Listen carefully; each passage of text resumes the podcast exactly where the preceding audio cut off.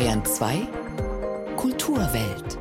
Für mich ist es so, dass Poesie die Kern von allem ist, weil die Poesie wagt sich weit hinaus und entdeckt vieles. So spricht der Schriftsteller und Jubilatis Notebohm, dem wir zum heutigen 90. gratulieren. Außerdem reden wir mit Regisseur Jan Bonny über seine Reichsbürger-Satireserie Freiheit ist das Einzigste, was zählt. Sagen Ihnen, ob die Bühnenadaption von Michael Hanekes Erfolgsfilm Liebe bei den Salzburger Festspielen geglückt ist und vermessen die letzte Grenze des Kalten Krieges anlässlich einer Berliner Ausstellung mit Fotos des Südkoreaners Park Jong-woo. Kultur am Morgen auf Bayern 2. Heute mit Christoph Leibold. Billie Eilish gehört zu seinen Fans. Das hat sie mit Abermillionen von Menschen gemein. Bruno Major, 35 britischer Singer-Songwriter, unternahm 2018 ein Experiment. Pro Monat einen Song ins Netz stellen. Seine viralen Hits Nothing und Easily liegen inzwischen bei über einer Milliarde Streams. Jetzt hat Bruno Major sein inzwischen drittes Album aufgenommen. Hier der Titelsong Columbo. Oh, Columbo. Columbo. It's time for us to say goodbye. Hold your tears and don't you cry, Colombo. Colombo, I'll see you on the other side. We'll go for a sunset ride. You wait someday. We'll drive the world away on the Pacific Coast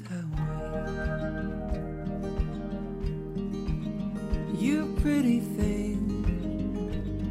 Oh, chemicals and nuts and bolts. Did I brave the cold just to hear you sing? We had a plan to get away from Silver Lake and try not to break all the way to San Fran. We'll take it slow. Cause you are as old as the songs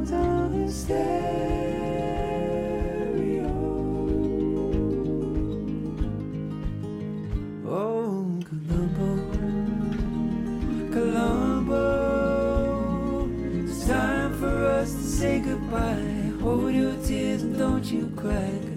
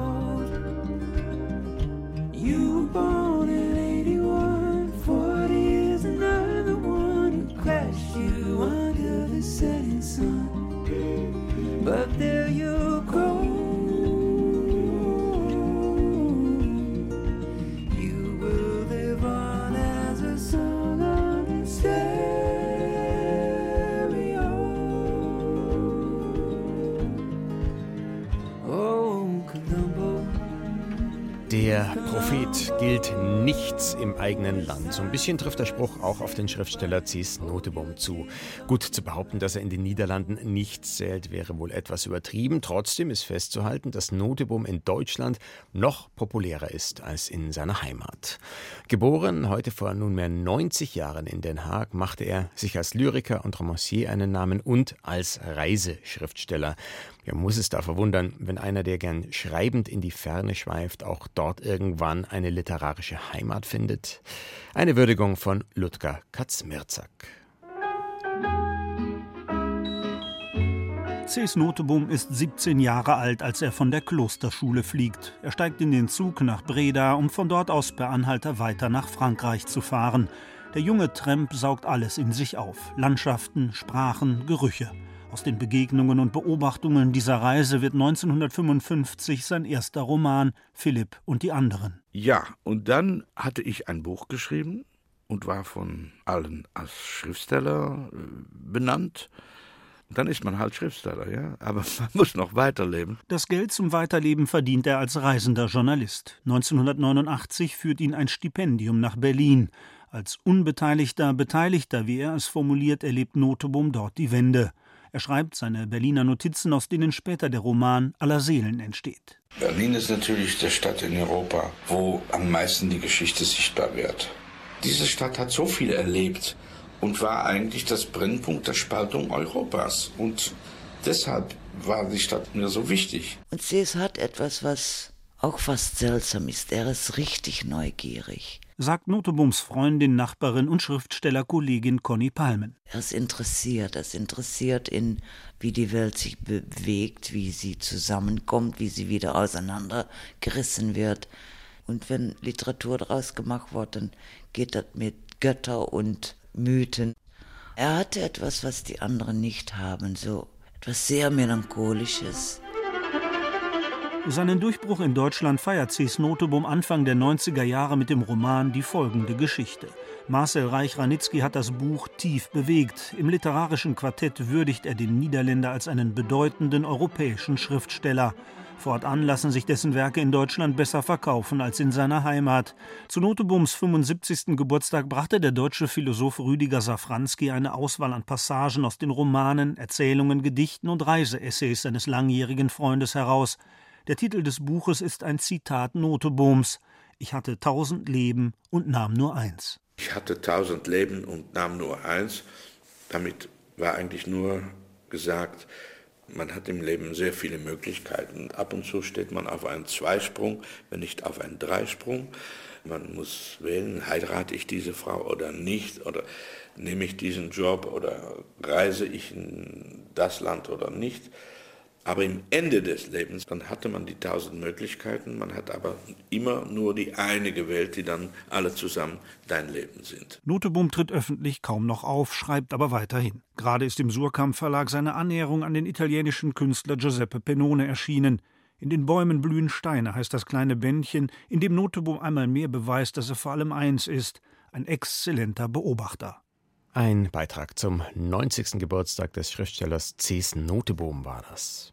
Revolution ist kein Apfel, der vom Himmel fällt, wenn er reif ist. Nutzt euren Hass und wandelt ihn in Energie. Wir stürmen den Reichstag! Wir setzen unsere eigene Regierung ein! Unsere Follower legen das Stromnetz lahm! Stürmen die Supermärkte! Stürmen die Kasernen! Verbrennt die Bullenschweine! Verbrennt die Gutmenschen! Die Gendergangers! Ab ins Brausebad mit ihnen! Da stehen sie auf einer Wiese am Rande eines Provinznests und plärren ihre Umsturzparolen in die Welt. Die Mitglieder einer Gruppe von Demokratiefeinden, die den deutschen Staat samt Politik und Polizei ablehnen, von denen die neue ZDF-Miniserie Freiheit ist das Einzigste, was zählt handelt. Unweigerlich denkt man dabei an die Menschen aus der Reichsbürgerszene, die im vergangenen Jahr verhaftet wurden, nachdem ihre Pläne für einen Staatsstreich aufgeflogen waren. Zum Kulturweltgespräch begrüße ich heute Morgen Jan Bonny, Regisseur von Freiheit ist das Einzigste, was zählt. Schönen guten Morgen. Guten Morgen. Ja, als der Reichsburger Ideologe Heinrich VIII. Prinz Reuß und seine Mitverschwörer festgenommen wurden, da mutete das gruselig an, aber irgendwie auch grotesk. Ihre Serie ist jetzt eine Satire, das scheint dieser bizarren Realität angemessen. Trotzdem könnte man einwenden, dass man die Szene vielleicht verharmlost unterschätzt, wenn man sie der Lächerlichkeit preisgibt. Wieso ist Satire für Sie dennoch der geeignete Weg? Ich glaube, das, das echte Personal, das kann man ja nicht ernsthaft politisch ernst nehmen.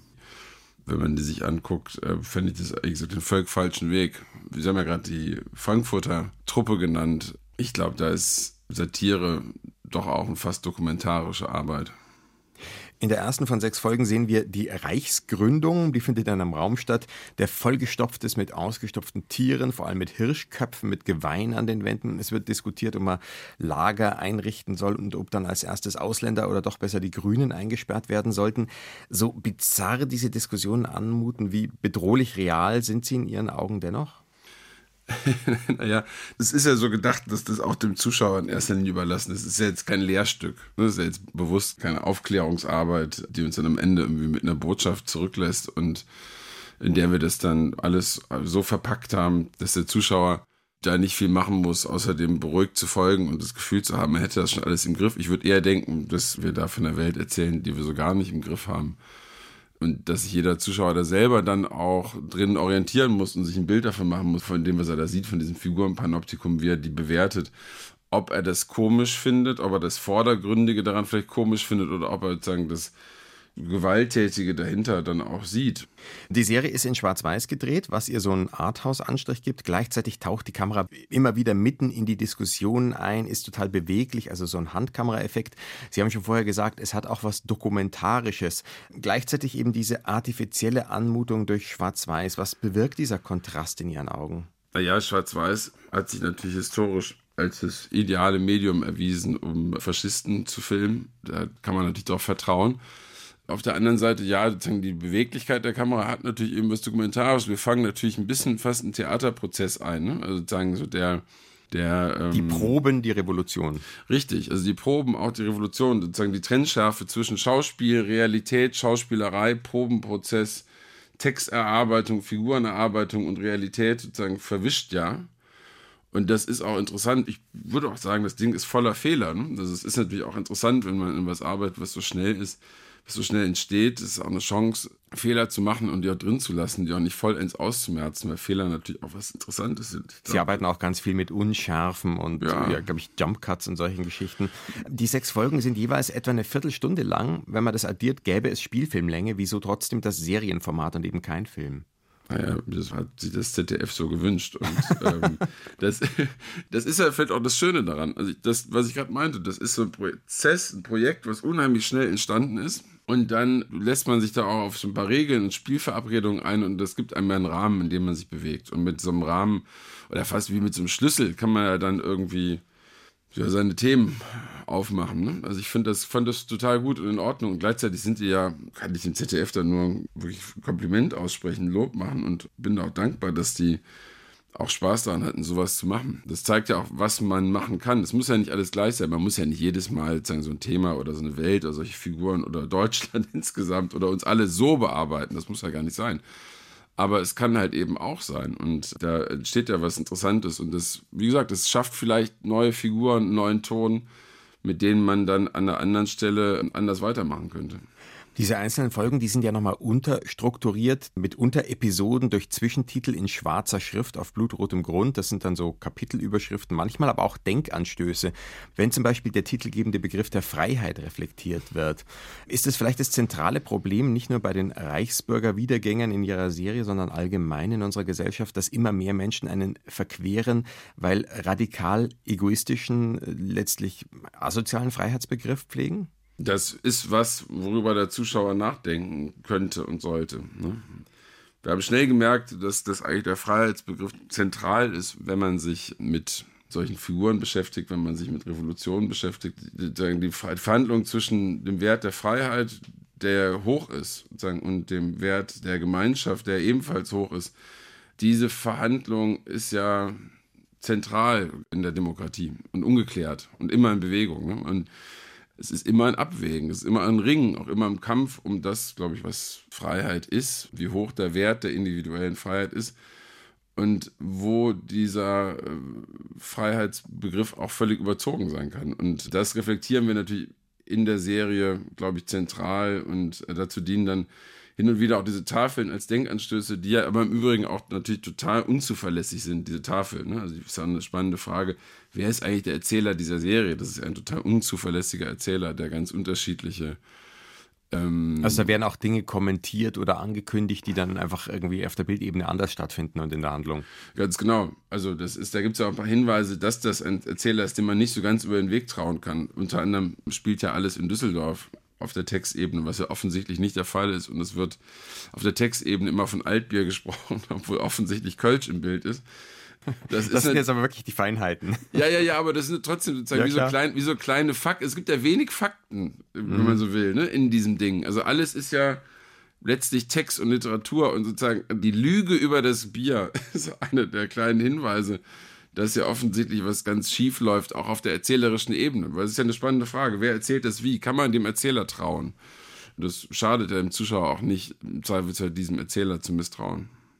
Dann lassen Sie uns anstoßen mit einem Kölsch oder Alt oder vielleicht auch einem bayerischen Weißbier auf Ihre Serie Freiheit ist das Einzigste, was zählt. Jan Bonny war das, Regisseur dieser Serie, in der ZDF-Mediathek zu finden. In der Nacht auf Freitag läuft sie auch auf ZDF Neo. Vielen herzlichen Dank. Ja, gerne. Tschüss. Erst einmal interessiere ich mich sehr für Sprache auf der Bühne. Das heißt auch für eine Überhöhung von Sprache, also eine Alltagssprache, die ich auch in der Straßenbahn höre, interessiert mich erstmal auf der Bühne nicht so. Das ist für mich ein Kunstraum, eine Übersetzung. Es hat nichts mit einer Wirklichkeit zu tun, sondern es ist hinter diesem Portal wie ein Gemälde, erfinden wir eine eigene Welt. Ja, und wegen dieses Fables für Sprache gilt Theaterregisseurin Karin Henkel als Spezialistin für Klassiker von Shakespeare über Kleist bis Ibsen. Für die Salzburger Festspiele hat sich die 52-Jährige nun aber mal einen zeitgenössischen Stoff vorgenommen und Michael Hanekes 2012 mit der Goldenen Palme von Cannes ausgezeichneten Film Liebe fürs Theater adaptiert. Ein Kammerspielartiges Stück Kino. Karin Henkel freilich interessiert sich gar nicht so sehr für psychologischen Realismus. Ob sie also für ihre Fassung von Liebe auch wieder eine eigene Welt erschaffen hat, das erfahren Sie von Sven Ricklefs, der die gestrige Premiere im Salzburger Landestheater gesehen hat. Unsere Zeit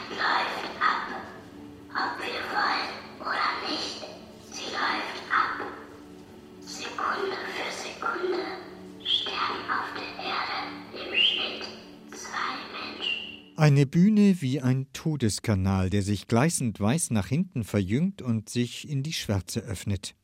Nichts erinnert hier an das bildungsbürgerliche Ambiente, in dem Michael Haneke in dem Film Liebe seinen schonungslosen Blick auf die kaum erträgliche Not eines Paares gelenkt hat, das sich mit Krankheit und Sichtum auseinandersetzen muss. Von Beginn an macht die Regisseurin Karin Henkel in ihrer sehr freien Theaterbearbeitung bei den Salzburger Festspielen deutlich, dass sie den erfolgreichen Film nicht nur nachspielen will. Und doch erzählt sie die ganze Geschichte. Auch hier gibt es den Sterbehilfemord mit dem Kissen gleich zu Beginn.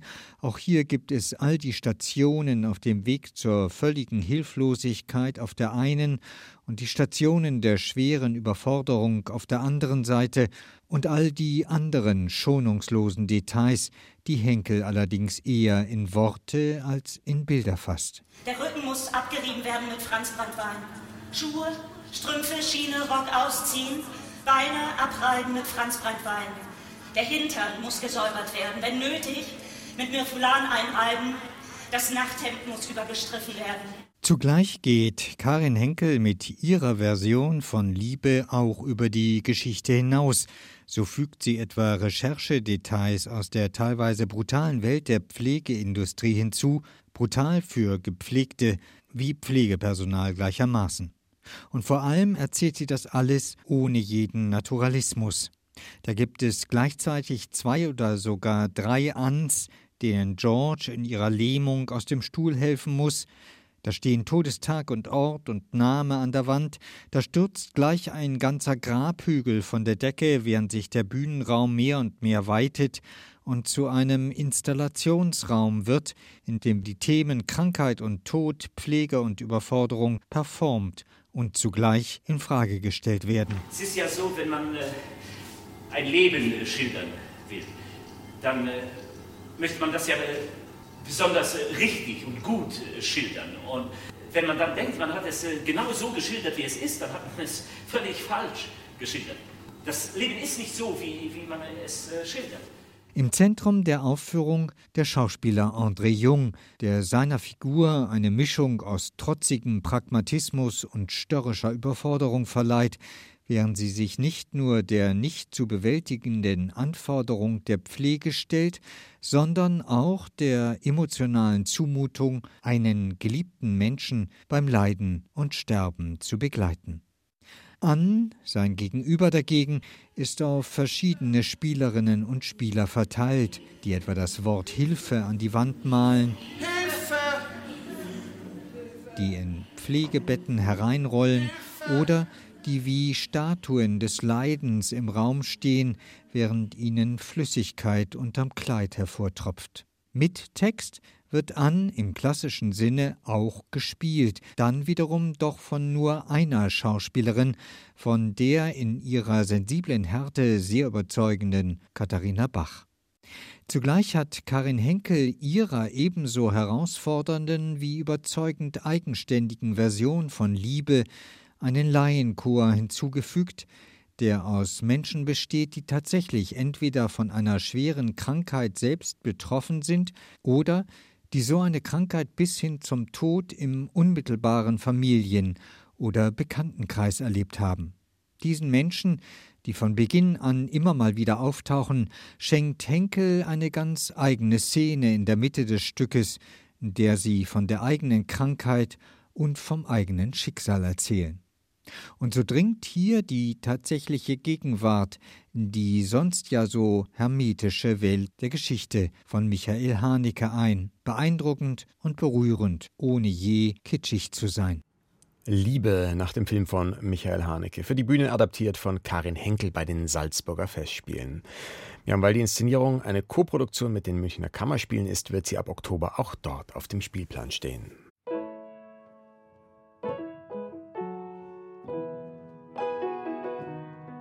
We Never Really Were Friends stellt Bruno Major im Song fest, den wir jetzt hören, vom frisch erschienenen Album Columbo.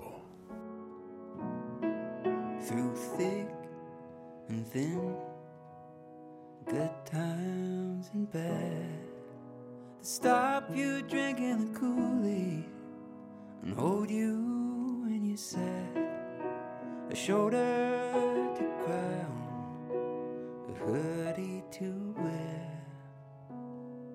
Somebody that calls out just to let you know they care.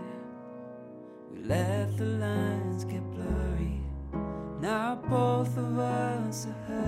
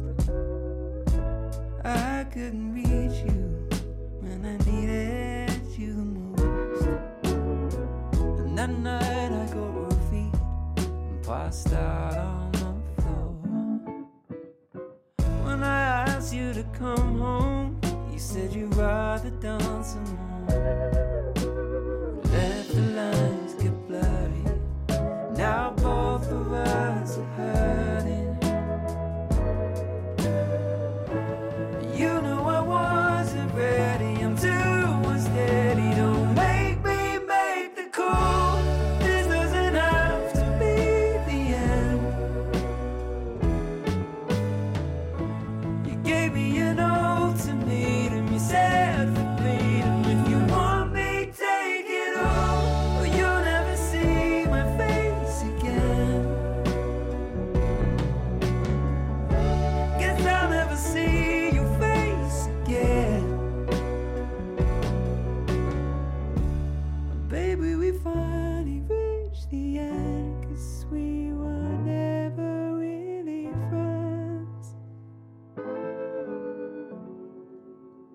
Nord- und Südkorea. Bis heute haben beide Länder keinen Friedensvertrag unterzeichnet.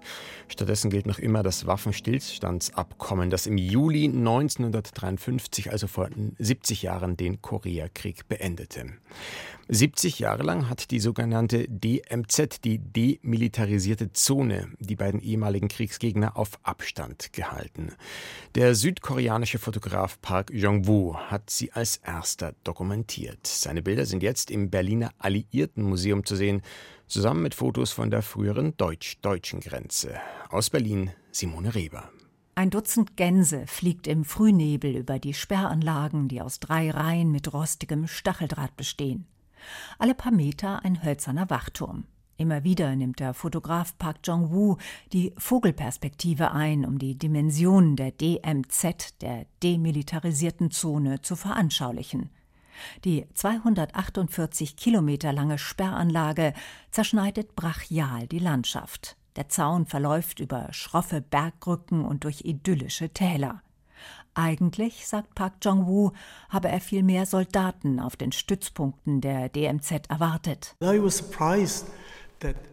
Ich war überrascht, dass ich wenig militärische Anlagen gefunden habe. Nur Natur, Berge, Wiesen, Bäume, Blumen, manchmal Tiere, aber sonst nichts. Manchmal haben wir Wachtposten auf den Berggipfeln gesehen, aber normalerweise sieht es genau so aus wie jede andere koreanische Landschaft. Normal Korean landscape. Park Jong-woo hat zwischen 2009 und 2013 die DMZ im Auftrag eines Zeitungsverlages und des südkoreanischen Verteidigungsministeriums besucht. Er fotografiert die Jahreszeiten in den Bergen, die Betonburgen der Wachtposten in frühlingsgrünen Wäldern oder auf kahlen Gipfeln und immer wieder die dicken Rollen Stacheldraht. Im Inneren der demilitarisierten Zone konnte es sich nur in Begleitung von Soldaten bewegen, weil das Gelände vermint ist. Die DMZ ist vier Kilometer breit. In ihrer Mitte verläuft die Demarkationslinie, immer am 38. Breitengrad entlang. It is kind of buffer zone because that is uh, four kilometer wide. Es ist eine Pufferzone. Sie verhindert das Zusammentreffen zwischen nord- und südkoreanischen Kräften. Wenn wir nur so etwas wie die Berliner Mauer hätten, dann gäbe es sicherlich Kämpfe. Weil die Zone vier Kilometer breit ist, kommen die Soldaten nicht so leicht miteinander in Kontakt. Es ist eine Sicherheitszone.